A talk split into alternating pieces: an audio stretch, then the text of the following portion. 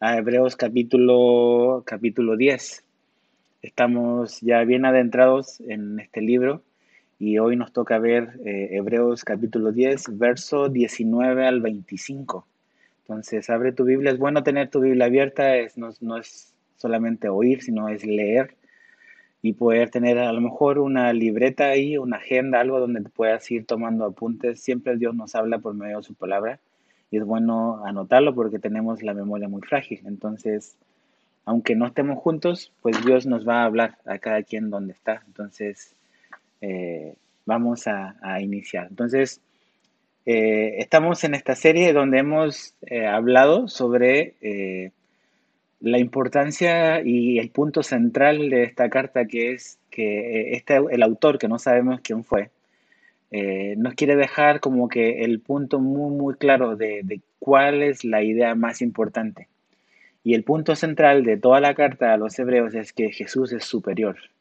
Jesús es superior desde un inicio, se nos presenta como superior a los ángeles, superior a los profetas, Jesús es superior a eh, Moisés, Jesús es superior a Abraham, y Jesús es superior a Aarón como sumo sacerdote del Antiguo Testamento.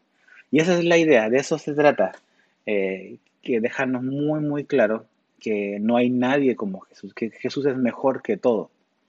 Entonces, ahora, a partir del, eh, verso 19, eh, lo que va a ocurrir es que empieza, hay como una transición y eh, podríamos decir que entramos en la parte eh, quizás de una exhortación más práctica, la parte práctica de la carta, porque como todas las cartas del Nuevo Testamento, siempre se comienza con una base doctrinal. E, es, es importante conocer a Dios, es importante saber quién es Él y es importante saber lo que Él ha hecho por nosotros.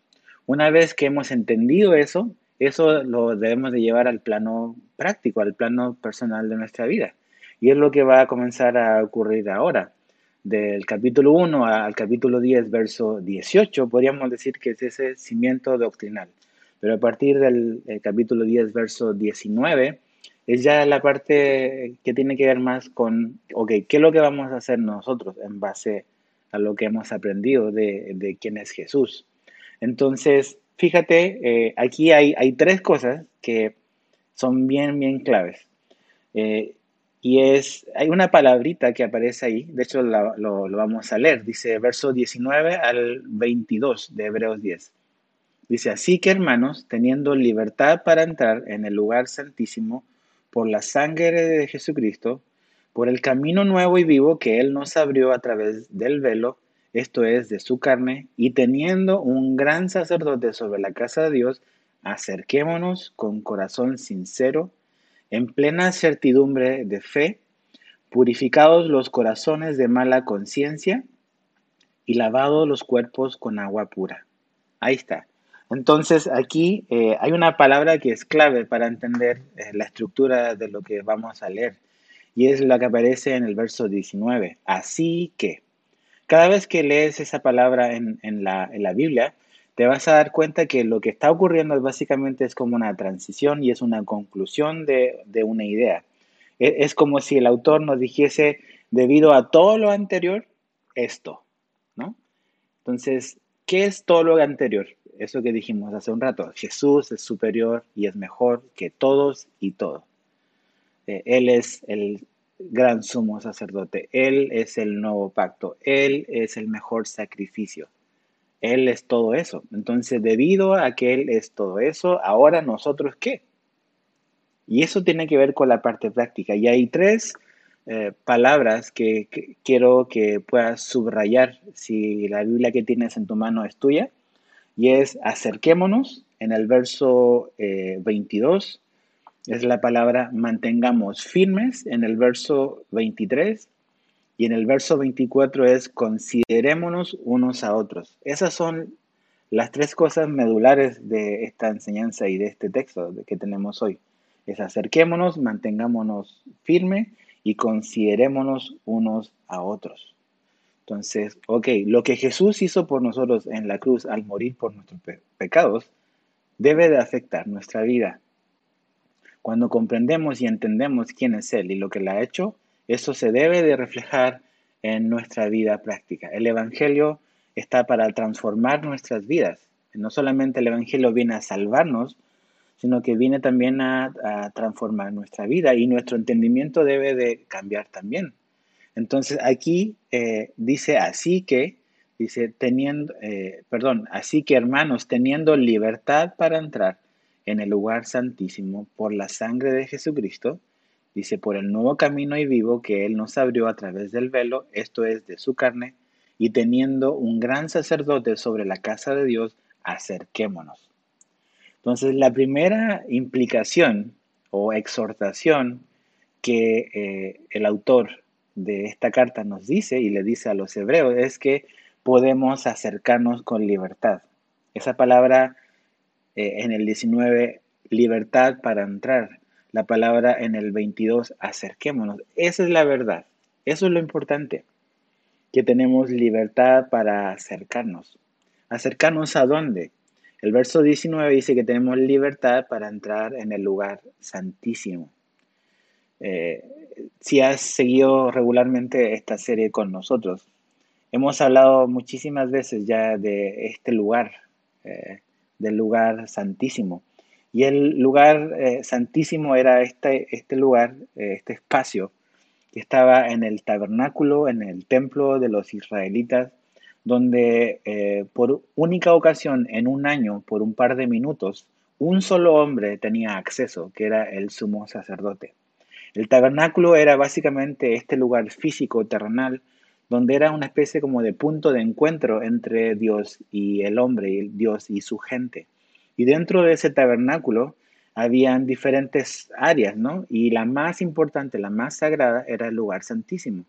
A ese lugar solo entraba el sumo sacerdote una vez al año, el día de la expiación o lo que se conoce como el Yom Kippur. Entonces, imagínate, e-, ese único lugar, una vez al año, un par de minutos, un solo hombre. Ahora, en esta misma carta a los hebreos se nos explicó de que el tabernáculo era simplemente un modelo a escala reducida, por decirlo de alguna manera, del cielo, donde está Dios. E-, pudiésemos decir que es como dice, es una sombra, es nada más, es como una foto del lugar real. Pero el lugar real no era el tabernáculo, el lugar real es el cielo, era donde está la presencia de Dios. Y aquí se nos dice de que ahora, por todo lo anterior, por todo lo que Jesús es y por todo lo que Jesús ha hecho, dice el verso 19, tenemos libertad para entrar al lugar santísimo. Ahora, ¿está diciéndonos aquí el autor a los hebreos de que vamos a ir a un lugar físico para entrar? No, no está hablando de eso, no está hablando de un tabernáculo o de un templo en Jerusalén o de un templo construido por hombre. Aquí se nos está hablando del cielo, donde realmente está Dios, del lugar real. Ahora, acompáñame a Hebreos 6. Retrocede ahí eh, un par de capítulos y ve conmigo a Hebreos 6, versos 18 al 20. Hebreos 6, 18 al 20 dice eh, algo muy importante. Dice, eh, para que por dos cosas inmutables, en las cuales es imposible que Dios mienta, tengamos un fortísimo consuelo los que hemos acudido para signos de la esperanza puesta delante de nosotros. Verso 19, la cual tenemos como segura y firme ancla del alma y que penetra, penetra hasta dentro del velo donde Jesús entró por nosotros como precursor, hecho sumo sacerdote para siempre según el orden de Melquisedec. Entonces aquí dice que Jesús atravesó el velo, no un velo físico, no el velo del templo en Jerusalén, sino que Jesús atravesó el velo que separaba a Dios del hombre. Jesús volvió a entrar al cielo, regresó al lugar que le, correspondía, está sentado a la diestra de su Padre. Y dice que Él es precursor, eso quiere decir que Él va antes de los que vamos después. Él nos abrió el camino. Entonces, volviendo ahí a Hebreos 10, cuando se nos dice de que tú y yo tenemos libertad ahora para entrar al lugar santísimo, está hablando de que tenemos esa libertad para entrar a la presencia de Dios que nuestros cantos, que nuestra adoración, que nuestras oraciones son escuchadas y llegan hasta la presencia de Dios. Imagínate lo asombroso que eso es. Eh, cuando por eso eh, animamos a la gente que a pesar de que a lo mejor en esta temporada no nos estemos reuniendo juntos físicamente, cuando ponemos las alabanzas antes del tiempo de la palabra, no es para esperar a los que se conectan, no es como para hacer más ameno eh, pues, el momento conectados en Internet, es para adorar a Dios. Eh, ahí, aunque estés frente a una computadora, finalmente estás frente a Dios, estás adorando a Dios. Y cuando adoras a Dios, tus cantos llegan a su presencia. ¿Por qué? Porque Jesús abrió el camino para que eso pueda ser posible. Entonces, entramos al lugar santísimo, a la presencia de Dios con, libertad. Y dice algo muy importante, dice en el verso 20, por el camino nuevo y vivo que Él nos abrió a través del velo. Jesús nos abrió el velo. ¿Y cómo fue posible que Él nos abriese el velo? Está en el verso 19 al final, por la sangre de Jesucristo. Gracias al sacrificio de Jesús, a través de este nuevo pacto en su sangre, como él le dijo a sus discípulos la noche que él iba a ser eh, entregado por Judas, dice, este es el nuevo pacto en mi sangre. Es por eh, medio del sacrificio de Jesús que tú y yo podemos tener este nuevo camino y vivo que nos lleva hacia donde está Dios. Es un nuevo pacto, es un pacto, un camino nuevo. No es el camino del antiguo pacto, no es el camino de la ley del Antiguo Testamento, es el camino en base a la obra de Jesús en la cruz. Entonces, eh, algo que es muy, muy interesante es que dice que es un camino nuevo porque es un nuevo pacto, pero también dice que es vivo. Si piensas un poco en, en esta imagen que hemos visto muchísimas veces en esta serie del sumo sacerdote, él ofrecía un sacrificio de un animal por sus propios pecados, por los de su familia y por los de su nación ese animal eh, eh, moría y se ofrecía como una ofrenda para cubrir pecados. Pero Jesús, como el Cordero de Dios, quien se sacrificó a sí mismo, Él murió, pero Él también volvió a la vida. Él resucitó y está a la diestra del Padre. Entonces Jesús da su vida, muere por nosotros como pecadores, pero Él vuelve a vivir. Entonces, porque Él vive, nosotros también viviremos y estamos vivos. Entonces, por eso dice que es un camino nuevo y vivo. Jesús está vivo, no está muerto. Entonces, eso lo hace un mejor sacrificio que el sacrificio de animales. Ahora, debido a eso, debido al sacrificio de Jesús, tú y yo podemos acercarnos con libertad, dice el verso 19.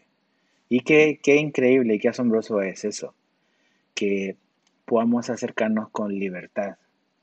Eh, nos podemos acercar a Dios por medio de Jesús. Es la única manera, es la única posibilidad que puede haber. Es por medio de Jesús, tiene que ser por Él, pero es con libertad. Ahora, libertad no quiere decir con eh, eh, siendo irrespetuoso. O sea, Dios no ha dejado de ser Dios. Dios es santo, Dios es todopoderoso, pero tú y yo podemos acercarnos con confianza, con libertad a Él. Imagínate todos los protocolos que hay eh, para acercarte a la realeza. O sea, eh, a veces hemos visto cuando eh, la reina de Inglaterra o los príncipes viajan y los mandatarios de diferentes países, hay ciertos protocolos que deben de seguir, o sea, nunca darle la espalda, como que no saludar de ciertas maneras, o sea, hay todo un protocolo para acercarte a la realeza. Bueno, con Jesús, con Dios, podemos acercarnos con libertad, no sin respeto, o sea, Dios no es tu compadre, no es Diosito, es Dios Todopoderoso, el gran Dios. Pero siendo quien es Él, a nosotros, siendo tan pequeños como somos, gracias a Jesús, podemos acercarnos con libertad a Él, ¿no? Con libertad. Y eso es algo muy, muy asombroso. Tenemos libertad. ¿Por qué? Porque, como dice aquí, eh, nos abrió un camino a través del velo. Cuando eh, los israelitas veían el velo en el tabernáculo, en el templo, eso indicaba algo muy, muy claro y era separación. Eh, nuestro pecado, nuestra condición caída nos separaba de Dios, nos separa de Él. Él es santo. Entonces el velo indicaba, ok, ahí está en el lugar santísimo, una vez al año la presencia de Dios de alguna manera se va a hacer palpable y visible, pero solamente un hombre la va a poder ver pero todo el resto de la gente desde fuera y desde lejos. en el templo, por ejemplo, habían diferentes áreas donde la gente podía ir entrando. Ahora sí era como que tu gafete te daba eh, acceso a, ciertas áreas. Si, eras, si no eras un judío, podías solo avanzar hasta el patio de los gentiles, que era como que afuera, si querías ir a adorar a Dios. Si eras una mujer judía, podías entrar un poco más adentro, al patio de donde estaban las mujeres. Si eras un hombre, podías ir un poco más adentro. Si eras un sacerdote, y solo un sacerdote podías entrar al lugar santo donde los sacerdotes servían. Y solo si eras el sumo sacerdote podías entrar al lugar santísimo. Entonces, básicamente el velo es esta separación que hay entre Dios y el hombre. Pero Jesús abrió ese velo para nosotros. Entonces ahora el acceso a Dios está disponible. Imagínate, tienes acceso a Dios, no tienes acceso al presidente, no tienes acceso a la reina, no tienes acceso al eh, director no sé cómo se llamará de la OMS, de la Organización Mundial de la Salud, a lo mejor te gustaría hablar con él en esta pandemia. No tenemos acceso a eso, pero tenemos acceso a Dios. Entonces, si Dios nos oye y eh, no si Dios, ya que Dios nos oye y ya que tenemos acceso a Dios, o sea, ¿qué mejor que eso podríamos tener, no? Entonces hay que poner las cosas como que en su debido lugar. Tienes acceso a Dios. Mira lo que dice Hebreos 4.16. Hebreos 4.16, te lo leo de la NTV, de la nueva traducción viviente, y dice así. Así que acerquémonos con, cada, eh, con toda confianza al trono de la gracia de nuestro Dios. Dice, allí recibiremos su misericordia y encontraremos gracia que nos ayudará eh, cuando más lo necesitamos. Entonces, por todo eso, porque Jesús pagó, porque Jesús entró, tú y yo nos acercamos. ¿Cómo nos acercamos? Aquí dice, son cuatro cosas como nos acercamos a Dios. Dice el verso eh, Verso 22, con un corazón sincero. Eso quiere decir que nos acercamos con un corazón sin hipocresía, con un corazón verdadero, sin nada oculto, sin intenciones ocultas. Así nos debemos acercar a Dios, con un corazón veraz a, Él. O sea, eh, no con una agenda oculta, sino totalmente abierto y transparente eh, a Él. También nos acercamos, dice ahí, verso 22, eh, con plena certidumbre de fe. Eso quiere decir con total confianza, que nos podemos acercar con total eh, confianza, con plena certidumbre eh, de, fe. E, es, interesante porque cuando yo me acerco con confianza es, porque yo he entendido de que eh, a ese lugar donde estoy entrando, pues soy bienvenido. Eh, no estoy tan preocupado de los protocolos, o sea, estoy preocupado y más bien estoy ocupado en disfrutar de la compañía y de la comunión. Entonces, esa es una verdad. Eh, podemos acercarnos con total confianza porque eh, Dios quiere que sepamos esto. Gracias a Jesús, tú y yo somos bienvenidos. Y Él disfruta nuestra, nuestra conversación con Él. Él disfruta nuestras oraciones. Él disfruta nuestra adoración somos bienvenidos ante la presencia de Dios. Entonces, por eso nos podemos acercar con confianza. Lo tercero que dice es, ahí en el verso 22 dice, eh, purificados los corazones de mala conciencia.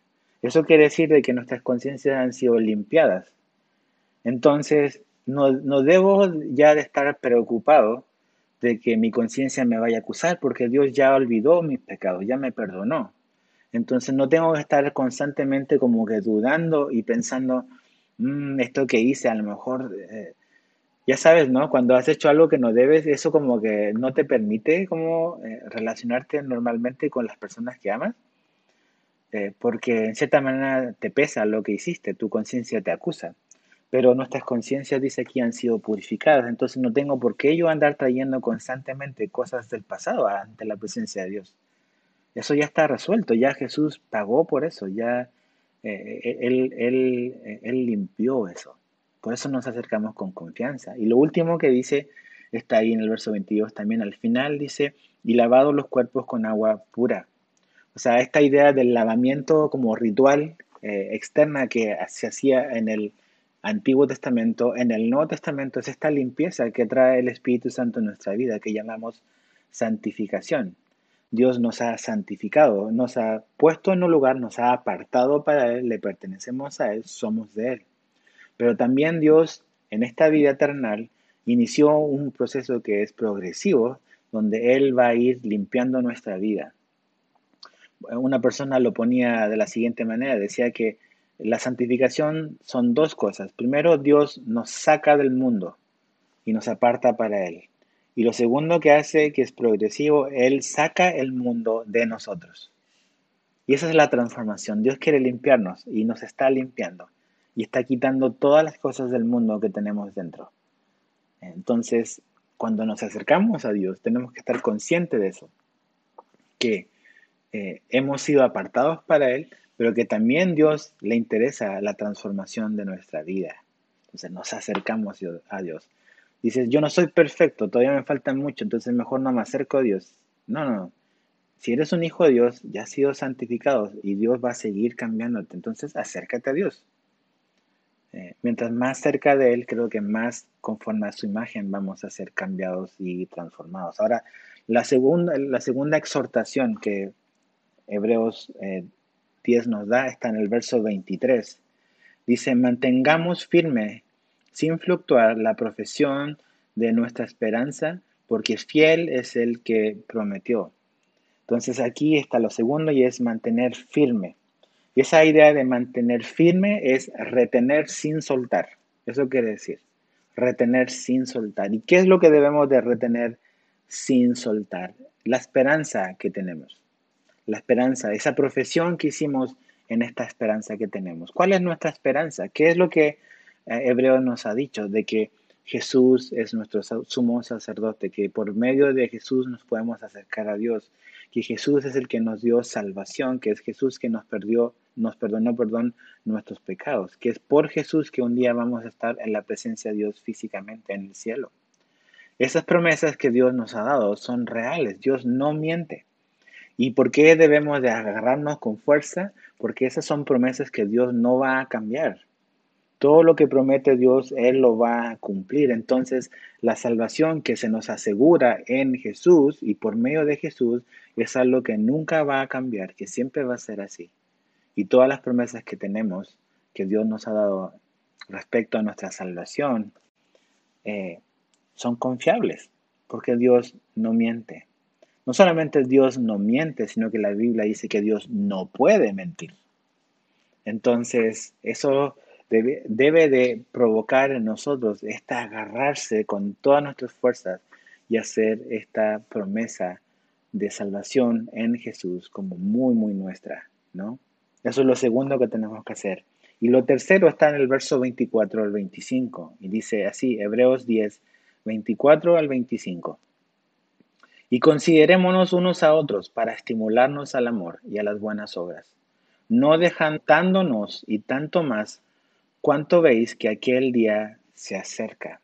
Aquí está la tercera, ahora sí, como que frase o concepto que eh, Hebreo nos quiere animar, que es 24, considerar, considerarnos unos a otros.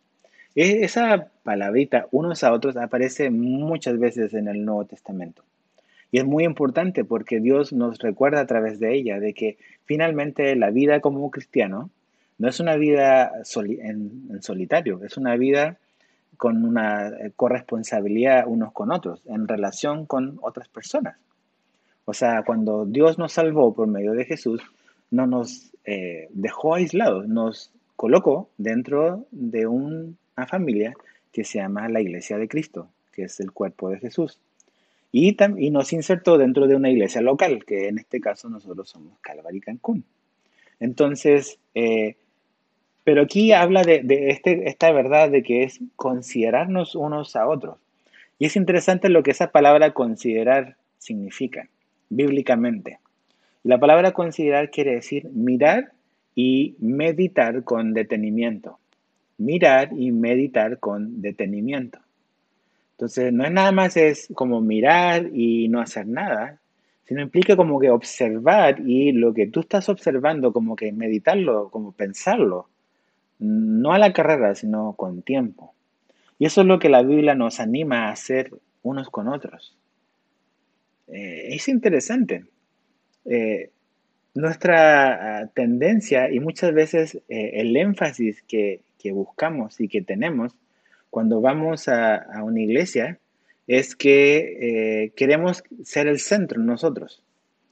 Queremos ser el centro y poder como que todo gira alrededor de nosotros. Pero cuando vemos la Biblia entendemos que el énfasis no somos nosotros, sino el énfasis son los demás.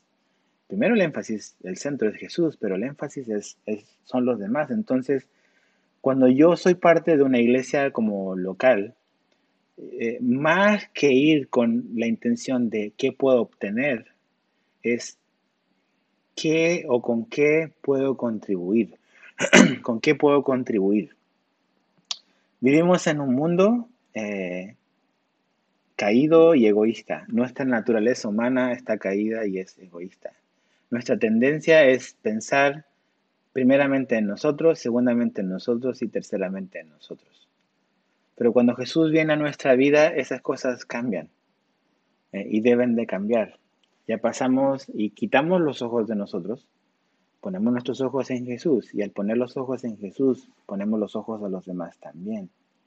Entonces, eh, no puedo llegar a la iglesia con esta mentalidad de qué me tienen que ofrecer. Es más bien es qué tengo yo que contribuir. Y sabes que esta sociedad, está, eh, somos constantemente bombardeados con nuestros derechos, eh, con lo que deben de hacer por ti, o sea, todo este asunto del el nivel de satisfacción del cliente, todas estas encuestas que hay en Internet de las corporaciones, de los servicios, califícame con eh, cinco estrellas, eh, ponle un like, eh, suscríbete a mi canal, quéjate si recibiste un mal servicio a la Profeco. Entonces, todo eso lo hemos querido traer a la iglesia y hemos cometido un grave error porque ese no es el propósito de Dios, tener esa mentalidad. No venimos a la iglesia con la mentalidad es qué puedo obtener ahí. Es vengo y soy parte de la iglesia para saber qué es lo que Dios quiere que yo pueda contribuir ahí. Y sabes que esa mentalidad egoísta es la que ha llevado a muchísima gente a, número uno, a dejar de congregarse, o a simplemente andar brincando, saltando de iglesia en iglesia. Ahora, yo entiendo y yo sé y yo conozco gente en nuestra propia iglesia que ha eh, tenido malas experiencias. ¿En qué sentido? De a lo mejor de algún tipo de abuso de autoridad, ¿no? De pastoral o congregacional. Ok, yo entiendo eh, eso. Pero lo que he descubierto eh, con ya casi 20 años de pastor es que la mayoría realmente eh, es netamente y puramente egoísmo. Es, no me gustó la alabanza, está muy fuerte, o está muy despacio, o es muy corta, o es muy larga, o habla muy fuerte, o habla muy despacio, o enseña sin mucha pasión, o tiene mucha pasión, o no me saludó al pastor, o no me saludó tan hermano. Entonces, son puras. Esto debe de funcionar para que yo me sienta cómodo, y no es para tu comodidad la iglesia. La comodidad eh, no, no es el objetivo de la iglesia. El objetivo de la iglesia es glorificar a Dios y perfeccionar a los santos, o sea, a nosotros los congregantes. Entonces tengo que quitarme esa manera de pensar. Eh, la iglesia no existe para que te sientas cómodo. La iglesia existe para glorificar a Dios, para enseñarte la palabra de Dios, para capacitarte para toda buena obra y que puedas cumplir eh, lo que el ministerio que Dios te, haya dado. Entonces, dice aquí que tenemos que considerarnos unos a otros, mirarnos con detenimiento, observar, meditar, poner tu atención en los demás, no en ti. No, no, no en ti. No en lo que te gusta, no en lo que tú quieres, sino en cómo Dios quiere usarte para otros. Y fíjate, dice, para estimularnos al amor y las buenas obras. O sea, el hecho de ser parte de una iglesia es para eso, para estimularnos. Y otra, otra idea de esa palabra estimular es como que provocar. O sea, Dios nos pone juntos para provocarnos unos a otros, pero ¿a qué? Al amor y a las buenas obras. Eso no va a ser posible si tú vives una vida aislada sin congregarte, mi amigo. Si, si vives aislado y tienes esta mentalidad de yo nada más tengo mi relación con Dios en mi casa, nunca vas a crecer. Nunca vas a crecer ni en amor ni en servicio, porque necesitas el estímulo que tus hermanos van a producir en ti. Entonces, ¿cómo somos estimulados al amor y a las buenas obras? Por el ejemplo. Cuando vemos a gente que nos ama, que nos sirve, eh, vamos a ser estimulados a poder hacerlo también nosotros y a ver las maneras en que se puede hacer. Cuando tú ves a, un hombre que ama a, su familia y que les sirve, eh, y cuando ves eso en, el contexto de una congregación local, eso debe de estimularte a ti, a poder amar a tu esposa.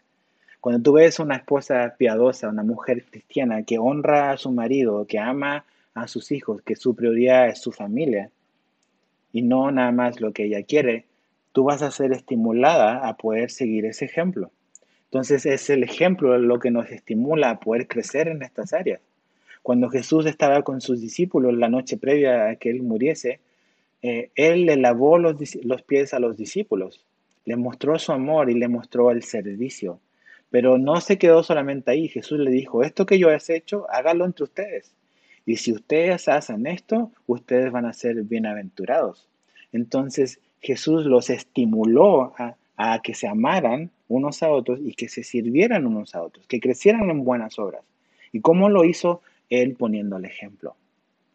Entonces tú necesitas congregarte porque vas a ver ejemplos de otros hermanos de tu familia espiritual que te debiesen de estimular a que tú también lo hagas. No puedes quedarte siempre toda la vida de una manera de que eh, eres como un cliente que vas a la iglesia para que todos te hagan todo y quedar tú satisfecho. Tú debes de arremangarte tus mangas, agarrar la, pala, agarrar la escoba y comenzar a servir, agarrar el trapo y a lavar los pies a tus hermanos. Ahí está la bienaventuranza. Así vas a crecer en amor y en servicio. Ese es el ejemplo que nos dio nuestro Señor. Y nosotros como siervos no somos más grandes que nuestro Señor. Si Él lo hizo, ¿por qué nosotros no? Entonces nos estimulamos, por ejemplo, eh, y algo muy importante que dice es que nos estimulamos al amor y a las buenas obras, verso 25, no dejando de congregarnos. Entonces, e, el estímulo de amor y buenas obras ocurre en un contexto de una congregación local. No existe tal cosa como yo me congrego por internet. Ahora, tiempo, ¿no? Ahora, estamos en una época de contingencia, de pandemia global, mundial. Y obviamente no nos ha quedado más que congregarnos, de cierta manera congregarnos, de esta manera virtual, ¿ok? Pero esta es la excepción a la regla, esta no es la regla. No nos estamos reuniendo porque queremos contribuir a la solución y no aportar al problema. Queremos cuidarnos porque nos amamos, queremos poder eh, cuidarnos y, lo menos posible eh, ayudar a que otras personas se enfermen por nuestra imprudencia. Entonces, por eso no nos estamos reuniendo físicamente, pero eh, eso es una excepción. La regla es nos congregamos, ¿no? Ahora, yo sé que hay personas que a lo mejor por algún tipo de incapacidad física, a lo mejor no puede llegar hasta una congregación, pero eso también es la excepción. Si tú puedes y tienes tiempo, porque tiempo tienes, debieses de congregarte, debieses de estar conectado a una iglesia. ¿Por qué? porque el compañerismo cristiano es una necesidad, no es una opción, es una necesidad en nuestra vida, porque es cuando estamos juntos como familia que somos estimulados, ¿no? Entonces, eh, necesitamos congregarnos. Eh, dice, no, no, yo, yo abro mi Biblia eh, en mi casa solo, yo oro y, y que bueno, y espero que así lo sigas haciendo. Pero ¿a poco no es diferente si, por ejemplo, en una fa todos juntos. ¿Cuánto extrañas eso ahora, por ejemplo, no? El juntarte con tu familia a lo mejor y comer juntos. Todos podemos comer cada quien en su casa. Todos dentro de una misma casa pudiesen comer quizás dentro de su propio recámara o cuarto o dormitorio y poder llevarse un sándwich y uno comer arriba, otro aquí en la sala, otro en la mesa, otro en el patio. Pero ¿a poco no es diferente cuando todos nos sentamos a la mesa? Ahí hay una sinergia y eh, algo que se da que es muy increíble. Y esa es la importancia del congregarnos. Claro que te puedes alimentar en tu casa, claro que puedes orar en tu casa, pero no hay como alimentarnos juntos, no hay como amarnos juntos, no hay como servirnos juntos. Por eso es importante congregarse. Y si tú no lo has estado haciendo por cualquier razón, que no sea a lo mejor por abuso eh, de liderazgo, eh, digo, eh, estás cometiendo un grave error y te estás perdiendo una gran, gran bendición. incluso si hubieses pasado por algún tipo de situación que puedas calificar como un trauma, hey, esa iglesia no es la única que hay, mi amigo, mi amiga. O sea, la verdad, te lo digo con todo mi respeto, o sea, son, no es la mayoría de los casos eh, la gente que ha sido lastimada. Eh, hay muchísimas personas que nada más llegan a las iglesias con su propia agenda, con sus propios intereses, con su ego por delante, queriendo que se haga su voluntad, que se lleve su agenda, sus propósitos, y cuando eso no ocurre, la gente se va. Pero el problema no es la iglesia, el problema es el común denominador, es la persona problemática. Entonces, nos congregamos porque lo necesitamos y porque tú tienes algo que va a beneficiar a tu hermano, pero tu hermano tiene algo que te va a beneficiar a ti también. Entonces es algo recíproco. No congregarnos es restarle a nuestra vida, no es sumarle a nuestra vida. Estamos eh, eh, impidiendo una gran bendición en, nuestra vida. Y lo, lo, último que dice es por qué debemos de congregar o no dejar de congregarnos. Está ahí al final del verso 25, dice, eh, sino exhortándonos y tanto más cuanto veis que aquel día se acerca. Dice que una de las razones donde, por las cuales nos congregamos es porque nos exhortamos, o sea, esta idea de nos animamos unos a otros. Todos necesitamos ser animados. Eh, y eso no ocurre en solitario. La vida del cristiano no es la vida del llanero solitario. O sea, fuimos creados para vivir en, comunión y en relación con otros. Y eso es lo que quizás mata de interacción social. Ahora, si somos como que rigurosos con la palabra, se nos ha vendido esta idea de distanciamiento social y eso está equivocado. No necesitamos estar distanciados socialmente. Realmente la palabra es correcta, debe ser distanciamiento físico. Eso sí, para cuidarnos, pero no fuimos creados para estar distanciados socialmente.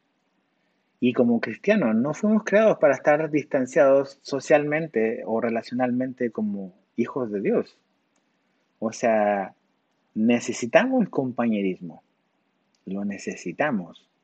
Y eh, no sé, mi oración ha sido, y espero que en estos meses en los cuales no nos hemos reunido físicamente, Dios haya como que te haya hecho reconsiderar, replantearte, valorar los domingos cuando nos reuníamos o los miércoles cuando nos reuníamos. ¿Cuántas veces realmente no fuimos simplemente porque nos daba flojera, porque no nos queríamos levantar o porque había algo, otro plan que me ofrecieron, ir a comer, a desayunar? y realmente, o sea, me duele y a veces me, me siento abrumado por, por no congregarnos, por no ver a mis hermanos, ¿no? Entonces, mi oración es que Dios pueda en este tiempo hacerte replantearte a lo mejor la displicencia con la cual veías el simple hecho de, del privilegio que significa el vivir en comunidad con otros cristianos. Pero aquí dice que necesitamos compañerismo. ¿Por qué? Porque dice que debemos de ver que aquel día se acerca, dice el verso 25 al final. ¿De qué está hablando ahí? El día que se acerca es el día del regreso de Jesús. Jesús viene pronto. Y mi convicción personal, muy personal, a la luz de lo que he podido leer en la Biblia y de cómo estoy, entonces nunca fue una buena idea el vivir aislado como cristiano, no existe tal cosa. ¿Ok? Pero si ha pasado algún momento en tu vida, ok, no era buena idea, pero si no es una buena idea, especialmente en los tiempos en los que estamos viviendo. Jesús, familia, viene muy, muy pronto. Entonces, si hubo un tiempo en la historia en la cual no era buena idea estar lejos de la relación con Dios y lejos de la comunión con tus hermanos, es ahora. Ya que Jesús viene pronto, con mayor razón debemos de estar en comunión unos con otros. Necesitamos ser animados unos a otros. Necesitamos hermanos que nos digan, que nos animen, que nos enseñen, que nos estimulen, que nos corrijan. Necesitamos eso. Una vida aislada es una vida de una persona que es inmadura, que es egoísta y que nunca va a madurar. Pero es la relación que se produce en, una congregación, en, en el tiempo de la palabra juntos, el tiempo en la oración juntos, en el tiempo en cantar juntos, el tiempo en comer juntos. Es en esa relación donde Dios nos va transformando y nos va haciendo también más como su Hijo Jesús. Entonces quiero que reconsideres y, y, y valores realmente el privilegio que teníamos cuando teníamos la libertad de reunirnos sin preocupación de enfermarnos, como he, leído muchos memes por ahí, éramos felices y no lo sabíamos. Qué privilegio era el congregarse, ¿no? Algunos lo valorábamos, otros no tanto. Pero vaya que es necesario. Entonces, hasta que eso vuelva a ocurrir, pues Dios quiere quizás reajustar ciertas prioridades en nuestra vida. A lo mejor hay cambios que debo de hacer, hay, hay pasos que debo de tomar para poder eh, darle el valor a las cosas que Dios le da el valor, darle el peso a las cosas que Dios le pone peso. Y una de esas es la relación que tenemos unos con otros. Entonces, eso es, por todo lo que Jesús hizo por nosotros, tú y yo podemos acercarnos con libertad, podemos aferrarnos con todas nuestras fuerzas a sus promesas y podemos, ahora sí, considerarnos unos a otros mirar con detenimiento y meditar. Pensar en el otro más que pensar en mí. Eso debemos hacer. ¿Por qué? Porque Jesús nos salvó y Jesús nos ha transformado. Entonces, pidámosle a Dios que nos ayude a poder eh, recibir esta enseñanza y llevarla a la práctica en nuestra vida.